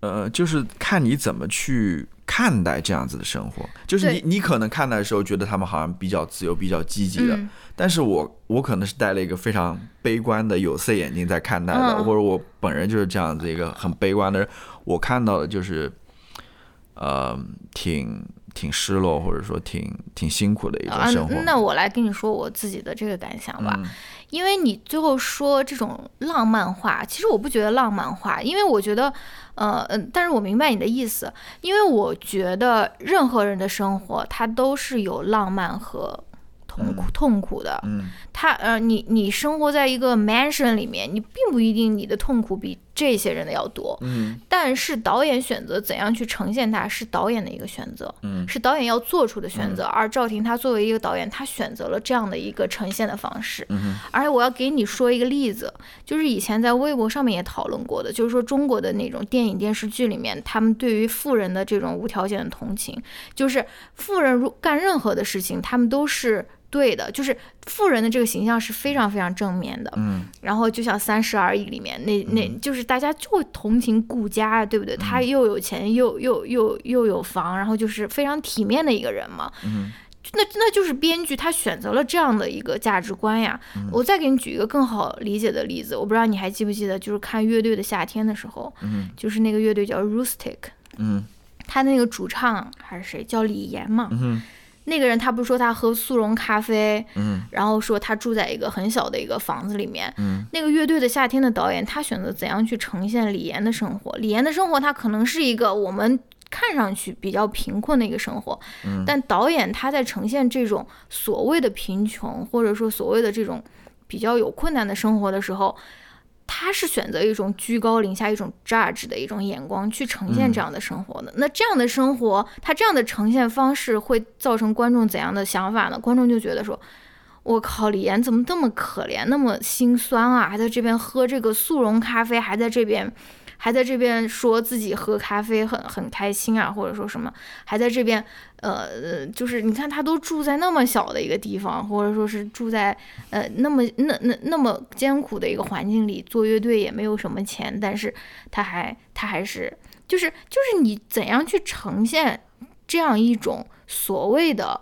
贫穷，你是觉得你你你是你是你是想要呈现他说这是一个不好的事情，我们都应该避免的一个处境，还是说它其实也代表着一种自由呢？就是说，嗯就就是就就你放到这个这部电影里面，就更能够体现了。你想，你你可能很多人都会想说，哇，他们好可怜，他们就是要去打零工，然后。呃，那个还居无定所，对吧？还要到处来那种开来开去，然后他们呃也也也没有很好的这种生活条件，他们好可怜，他们可能收入最后也不高，但是但是这是不是也包含着一些很很呃很多我们所谓的头顶上有房房房檐的这些人，他们所根本体会不到的一种自由呢？我知道我知就是道，就是他是怎样，而而而他怎样选择呈现这个这个这这一群，就是说 underrepresented、underprivileged 的这些人，也就决定了我们观众怎样去共情呀。我们是共情这些可能跟我们不太一样的，可能在那种世俗标准下跟我们的生活没有我们生活的那么好的人，还是我们去共情富人，我们去共情权利。我知道嗯。我知道你说的这个，但是嗯。我还必须要说的就是，嗯，当然它它是一个平衡问题了，嗯。就是你到底是对于他的生活理解多少，嗯。你是理解他的痛苦多一点，还是理解他的呃这种自由多一点，或者说积极这个多一点？嗯这这是一个呃平衡的问题。但是如果说你过分的去强调这些人所谓的自由的话，嗯我觉得也是有问题的。嗯因为在我看来，他们所生活的那种环境是非常有压力的，哦就是就像是头顶上，嗯，成天就是顶着一把剑一样的那种。我不知道这个这个说法应该是有说法的。那个我就是很有压力的。嗯你想那个 Fern，对吧？嗯他车坏掉了，嗯嗯他如果没有他妹妹的一个救助的话，嗯他怎么活下去？嗯，他们都是，他们生活因为没有钱嘛，他们都是过着非常拮据的生活。就是你只要出一点意外，他们这个生活就可能就没有了。嗯那么他们下下一步会成为什么？嗯可能会成为一个流浪汉。嗯就是他们生活是非常紧张的。嗯就是你，嗯，相对来说，如果说你有一定的收入的话，或者存款的话，嗯你的生活的弹性可能更大一点，你抵御危机的能力也更强一点。我是想说这，我就是说，我也不是说我是以一种啊居高临下的态度去看他们，好像嗯觉得他们生活都是苦的，嗯，就是他们怎么怎么样，就是呃。我其实更多的还是从他们的角度去考虑吧，就是嗯他们其实也是生活在一种非常紧张的环境。那那对，那那那那，我觉得其实跟他们的选择这种生活方式没有关系啊。我觉得很多很多美国，尤其是中下层的人，他们都是 live paycheck by paycheck，、就是嗯他们抵御风险的能力也是很小的。他们，你你不是那种新闻上面都在那边说美国人有多少存款，二百嗯美金还是两千美金，就算是非常非常多的了。就是我知道，对我我，其实我觉得不应该把这个归类于某一种生活方式，而是去反思这个社会我系统系统的有什么有有什么问题，对吧？但是这个好像也不是赵婷她想做的，她可能想要把这个思考留给留给读者吧，或者说留给这个看电影的人吧。她只是从一个非常小的一个角度，她切入进去，对吧？对她，去就是讲他们的故事。生活在这种呃社会底层的人，他们的生活方式有各种各样吧，有这种、呃选择呃在路上的，对吧？嗯。他也有那种嗯流浪汉、无家可归的人，嗯也有那种可能接受政府救济的人，对吧？嗯就是他们都是，如果说他们其实都是一类人吧，都是这个社会或者说这个政府的一个受害者吧。嗯嗯嗯，或者这一套呃这国家的受害者吧。对，而且而而且我是觉得，就说是。就是你说的，如果浪是是不是有点过分浪漫化了？我是觉得不会，因为我觉得就像就像我们在问说啊，这个女权是不是矫枉过正了？因为我觉得他们身上背负的那种 stigma 很多，就是已经非常非常多了，就是包括那种住在 trailer park 的人，嗯，就是就是被哦当做什么 trailer trash 或者说什么我知道，那那就是我就觉得，就是稍微的一点这个浪漫化，其实是嗯没有问题。我我觉得没有问题，嗯但是嗯你会不会觉得说有人说啊，他们好像生活过得挺挺不错的嘛，好像是四处游荡，然后可以游山玩水，可以看风景会。有人这样，他们的这个生活很辛苦的。不是啊、有人就没有意识到这一点，他们可能就觉得这不就是那种什么呃老年的那种什么嗯，这这种在在在在那种桶里面拉屎，自由生活嘛，就是 在那边在那边洗衣房，在那边，嗯，就不说这个了吧。我是我是觉得没有没有我，我知道了，就是嗯嗯好吧，对，然后我还想说一点关于这个社会背景的，就是他们以前生活的那个城市嘛，是就那个呃，Company Town，对，那个矿产小城小城嘛。嗯我觉得它名字起的非常有意思，Empire，，Empire。我觉得它这个应该是一个呃深钻出来的嗯嗯一个城市名吧，或者说我去查了一下，好像没在呃 Nebraska Nebraska 没有这个地方。嗯所以我想他是应该是创造出来的。嗯然后他创造这个名字呢，我就觉得他应该是一个隐喻，嗯。因为它就相当于美国的作为一个这样一个 empire 这样一个帝国，嗯。它的一个衰落，嗯，其实就跟这个衰呃小城的衰落是一样的。嗯。美国这种制造制造业的衰落，对吧？然后这种呃中产阶级的这种缩减，嗯。然后尤其是在经历呃金融危机之后，嗯。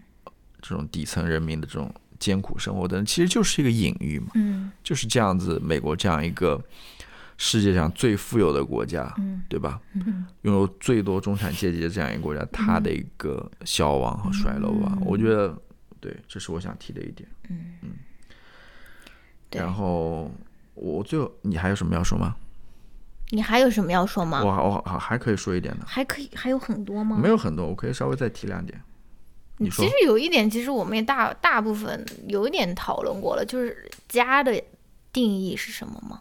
啊，就是因为他那个 Fern，他刚开始开始这种房车游牧生活的时候，他就碰到他那朋友，那朋友就说：“你如果是 homeless 的话，我我我这边有一个那个房子，嗯那个 guest room 可以给你住啊。”包括到最后那个他的那个男伴 David 也给他提出了邀请嘛，说：“你我你这个我家这个客房可以我们两个一起住啊。”然后那个 Fern 他回答第一个人的时候，他就说：“I'm not homeless, I'm houseless。”嗯，他说：“我只是没有房子，我不是无家可归。”你知道意你知道我意思吗？对啊，他是他是有他他是他就 van 的，对他的 van 就是他的家嘛，哦对吧？而且我又想到了他们，他们两两呃不是两次了，就是好几次，就是围在一起谈话的那个情节，就是他跟他的房车车友们的那种谈话，和他去他妹妹家呃拜访的时候，他们在那边吃完 barbecue 还是什么，在那边的两次谈话，就是有有很鲜明的对比嘛？你觉得他们他的他的妹妹？或者说是他们所谓的那些成功人士，他们的那种 home 可能真的不是那个 Fern 她想要的，她想要的可能是因为，因为她跟她的呃老公当初的呃去世的老公在一起，其实也是一个比较，他们好像很快就结婚了吧，认识几个月就结婚，也是一个比较违背呃。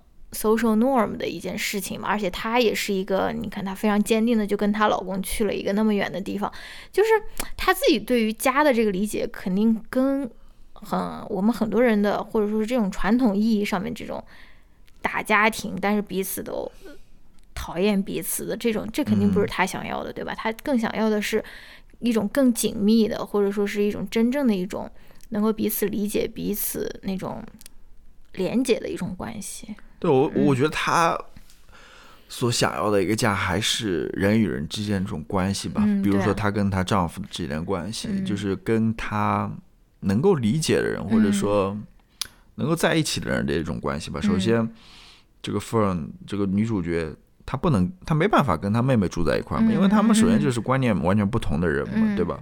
第二个。她后来到 David 的家，其实虽然她跟 David 可能有感情，嗯，他对 David 有好感，嗯，但是她仍然觉得那个不是她的家嘛，因为还是有一些疏远的，其实，嗯，其实还是有一些呃，就不关系不是那么亲的，嗯，然后，嗯，我想说的是什么呢？我想说的是，一个是我觉得这两部电影都是。如果说有一个共同的主题的话，我觉得都是在做一个选择吧。嗯嗯嗯，其实两个人最后都做出了一个选择。呃，你想那个呃，Brady 第一部电影里面呢，他最后选择了离开赛场。嗯，你再看这部电影里这 Fern，他其实最后他有这样一个选择。嗯，他电影里面有这么一段，就是他重新回到了他的那个小镇上面，对吧？他跟他的那些。之前住过的家，等等，那工厂告别。嗯，其中最有名或者说最明显的一个画面，就是他把他的那个个人呃仓库里面的东西，嗯，让捐掉了。我不知道是不是捐了，还是让那个老板给拉走了。就是说他不要这些东西了。嗯，其实这个就是一个彻底的跟这个地方就是告别告别了，就他要正式的过上这种游牧的生活了。嗯，其实前面。那一段就是电影的前面那段。如果说他正在那边进行思考，在那边进行观察的话，他电影进行到这边，他其实已经做做了那个决定，他要一个人上路了，是不是？所以他最后也做出了这样一个一个决定吧。嗯。然后我觉得里面还有一个很有意思的一点，就是如果要跟美国这个比较大的一个呃社会或者历史挂钩的话，我不知道你还记不记得，就是他们当时在他妹妹家的时候，他妹妹说。就是说到他这个游牧生活的时候，他会说，是不是就跟当年的那些拓荒者一样，嗯嗯，好，好像非常酷的那种感觉啊，非常辣，对，非常呃 interesting，就是非常有意思的那种感觉。但是我觉得他们两个人是是完全不，或者说他跟当年的那个 pioneer 那个拓荒者，嗯，美国当年像西部那些拓荒的人，嗯，在跟他现在，我觉得有点。你如果要做一个比较的话，其实会发现挺有意思。他们好像是一个是去出征，一个是一个是去出征去去去抢夺别人土地的这么一群 pioneer，对吧？另外一群人，像他们这些老年的过房车生活的人，他们似乎是被社会所抛弃、所所呃挤压出去的那那么一群人，对吧？他们是被被被被迫留下的那样，就是两个人。被迫留，呃，就是就是不一样吧，就是如果要去做一个比较的话，还挺有意思。还有没有什么要说的？我我想说最后一个我的感受吧。然后把眼皮撑开来。我感受特别多，我跟你说，所以呃，我我其实这部电影里面，就第二部电影里面，我最受感动或者最触动的一个一个画面是什么？嗯是他们在那边，应该是好几个画面吧，或者好几个故事吧，就是关于关于如何终老的这么一个问题。哦，我记得如果没有记错的话，他们当时在那个火炉边谈话的时候，呃，里面有一个人说到，就是好像是说他其实之前想过就不了了之，就是自己在车里，然后把那个瓦斯罐开开来，然后就，但是他突然想到不能这么做，然后他后来决定呃过上这种房车生活什么之类的。嗯我不知道他发生了什么，是因为呃亲人离世，然后他有这种自杀的念头还是什么，然后以及到后来那个 Swanky，嗯，对吧？嗯他得了癌症，嗯然后最后他的那些好友在那个火堆边纪念他的那个，嗯，就是我让我想对，他得了癌症，他也是选择就是自己去自驾游，最后他应该就是死在路上了吧？就是嗯，怎么去面对？你要想，这些人其实最后他们面对死亡的时候，应该是独自一个人嘛，嗯嗯，对吧？他们身边可能也没有什么亲朋好友在他们身边，嗯，我就突然想到了这个问题，我就联想到了我自己。其实我不太希望我最后死的时候是我一个人。但是每个人死的时候都是自己。我知道，但是，啊、我我我啊可，能不是说好我先死的吗？我就想到这个问题啊，如果你先死的话，然后我我我一个人，你，你就续弦，我我一个人留你赶快紧急续弦，然后 八十五岁的高龄不我我就 Tinder 上面，我就想到续弦，我就想到，如果我老的时候，我就一个人，嗯，我我真的我就要不一起走？不是，我我就你又不想一起走？不，我就想，我想到这个问题，就感到非常的非常失落，嗯，真的是，那我尽量多活一点吧。先送你走，然后我紧急续弦，我我可以紧急续弦吗不？是不是我我 嗯嗯我我就想嘛，我就想嗯呃，比如说很多人都会说，为什么要生孩子，嗯，对吧？各种各样，完了，要造到这边这种繁殖的，就各种各样的理由嘛，大家都会说什嗯，么不。要不要有这样的期待，不要对自己的孩子有这样的期待，。对但是我想说，我可能嗯能想到唯一一个理由，其实是非常自私的，就是说，呃，可能我走的时候，我身边有小孩在边上。对，这是我要给小孩留下这样的心理创伤吗？不不，这不是心理创伤呀，嗯就是嗯我我没有必要跟他说这个东西啊，但是我能想到唯一一个理由，Oh my god！我能想到唯一一个理由，而且是非常自私的一个理由。这是唯一的一个理由。对我我我对于我我觉得其他理由我都是说服不了我自己的，就是比如说我要带他去见识这世界的美好的一面，我我不行，我觉得这世界太痛苦了。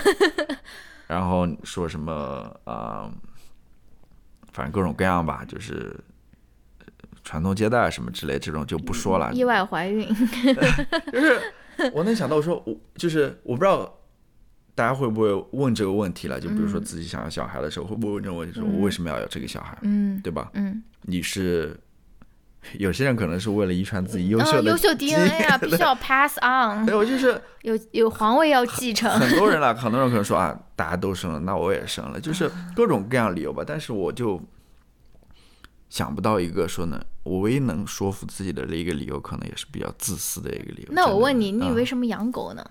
我为什么养狗？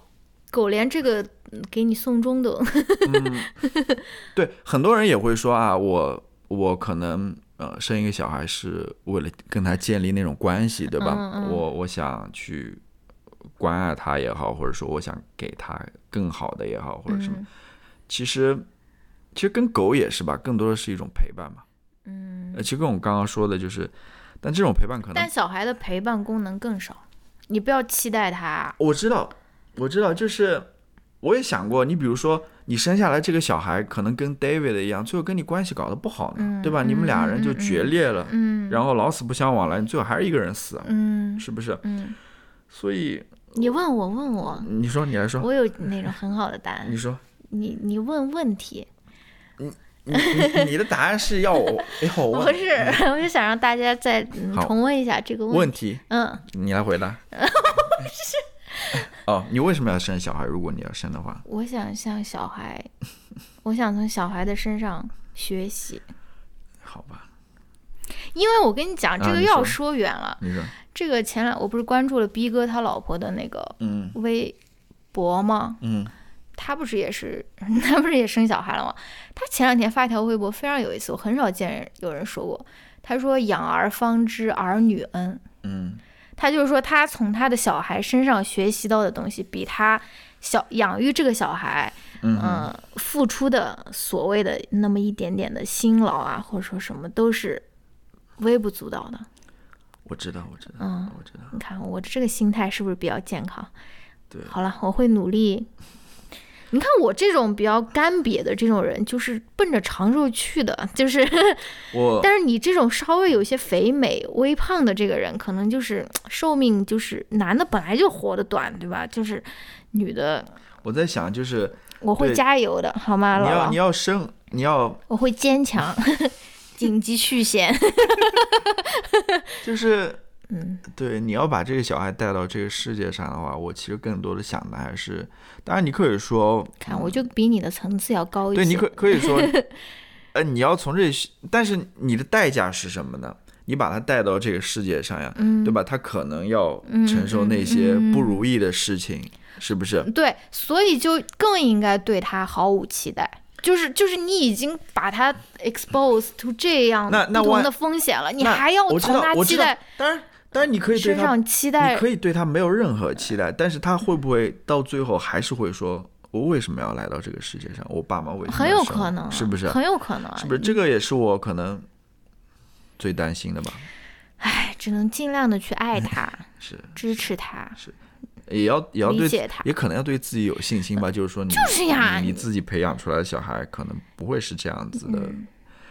对，所以，唉，我就我就突然为什么最后收尾在这对，这边？我就突然最后，这个是我看这部电影就是最，呃，最让我啊，就是我跟打动 我内心的一个想法吧。就是、我跟你讲啊，就是啊这种这种话题啊，嗯我可能从那种十岁就开始思考了。然后我又想到了前两天乔老师突然说：“哎呀，这个在家时间长了，我们应该去一些不同的这种地方超市。”我就想，我靠，这个这个 coronavirus 二月份、三月份来的时候，我就有这种感觉了。我就说啊，这个太……然后乔老师这个迟钝，就是这个神经之粗大，半年以后，乔老师突然有了我们这种居家办公时间太长的这种不适、这种不安，然后现在。年近三十，然后又开始思考，就我们这种心思敏感的这种小女孩，十岁就开始思考这种死亡啊，这种是不是？然后突然的脆弱，没有没有，就是啊各个年龄段思考的问题不一样嘛。啊可能你在年轻的时候思考的都是一些啊自由啊、个体独立啊这些，对吧？嗯，但是呃你生活 久了之后，你就会发现那些问题可能并没有想象的那么重要，或者说你的、你的、你的、Oh 你、你的、你的侧重点就 就是你对于你自己的理解，或者说对于你人生的理解就发生了变化嘛，然后你就会去想一些。呃，不同的问题是不是嗯？各个阶段可能想的问题不同。自己要你比如，说，我可能再过十年，我又在想别的问题了，嗯嗯，是不是？就在就是就是自呃，现现在现在现阶段是自己害怕自己孤独终老，对吧？呃，然后，但是就是老婆要努力那种长寿，但是老婆一个人孤独终老去世是没有问题的，因为我我我看过很多这样子，是不是说的太多我我？最后再说，我看过很多这样的话题，尤其是我跟你说，我听到那个人说他要开煤气罐自杀的时候，嗯我又想起了嗯之前的另外一个故事，嗯就是关于安乐死的。嗯呃，我看过一个故事，就是因为因为那故事里面讲的那个老人或者那样子一个群体，就是嗯他们老了之后其实是不能不太能生活自理的，嗯嗯。可能需要很多人的帮助和照顾。嗯。然后他们有些人就觉得这样子生活下去就没有任何的意义了，嗯。他们就选择去自杀嘛，就安乐死嘛。嗯然后我们之前也讲过，就是美国是有这样子的医生，嗯或者说这样子的团体，嗯，他会去帮助你去做这件事情，但是他们不能亲自动手，对对对，因为你要亲自动手的话，你就是谋杀了嗯，对，所以它里面有非常多的法律问题在里面了。嗯我看的那个故事里面就是一个老太太吧，她最后选择啊、以这样子的方式离去 How。to Die in Oregon，对对，她她是在俄勒冈还是在加州？反正她可能呃就是她有一系列的准备了，嗯比如说呃，她会在房间里面留下纸条，比如说那个。嗯那个那个消防员或者警察过来的时候，嗯一看到那个纸条之后，哦，原来是他是自杀的，他不是被人谋杀的，或者等等之类，嗯就是嗯他有一系列这样子准备吧。这就是这样子故事也会让我想嘛，就是你真的到了老年的时候，你对于你自己的呃人生，你就是就我老的时候，我会在想什么，嗯。是不是？尤其是我会怎样去面对我这个即将到来的这样子一个死亡？嗯对我还能以一种非常积极乐观的这样心态吗？就是我会考虑到这些问题。当然，这个问题其实你现在考虑也是没用的，因为你现在还没有到那个岁数嘛，嗯，要考虑要考虑，就是有 有些多余嘛。嗯，什么人明天和意外哪一个先来？你你哪怕意外的死亡还好一点，你哎就死掉了。但是你要是对吧，活得又很久的话，那个就我不知道，我就是会想一些这种问题了。嗯，OK，最后这个结尾有点奇怪，不是跟这个标呃播客的这个标题背道而驰的那种感觉，什么不丧啊。啊？对，最后有点丧。嗯，好的，我其实还是有点丧的这个人。行了吧？行，嗯，嗯，下一期是快乐录音吗？什么叫快乐录音？下一期是什么？录那个好，不说了不。说了。嗯，好的。嗯好，大家对我每天都要有好心情哦。对推荐大家去看这两部电影。当然，呃，我不知道，就是我们这样解说了一通，因为其实也你听完这个故事也没有什么影响嗯啊。嗯听我们这样乱的一通解释，嗯你可能到时候看的时候也都忘得差不多。啊，这是非常好看的两两部电影。嗯你现在有机会的话，可以把那个《The Rider》嗯，牛仔是不是什么骑手？骑士，哦，骑士，骑手是外卖骑手吗？看一下，好吧，非常美的两部电影，嗯，非常美的两部，推荐好嘞。就这样，好，好，我再次放出我的毒奶啊！最佳导演、最佳影片、最佳女主角，三、三奖。因为今年受疫情影响，好像很多没什么电影上上映。是不是意思是他捞了一个便宜？I don't care。可能下半年的时候会有更多。但是奥斯卡放到四月了，所以他还有很长的时间是有别的电影上。对我，我们当然希望他能够拿越越多奖越好了。嗯嗯因为呃，赵婷是一个值得被大家关注和期待的一个导演吧。OK，好，就这样，拜拜。拜拜。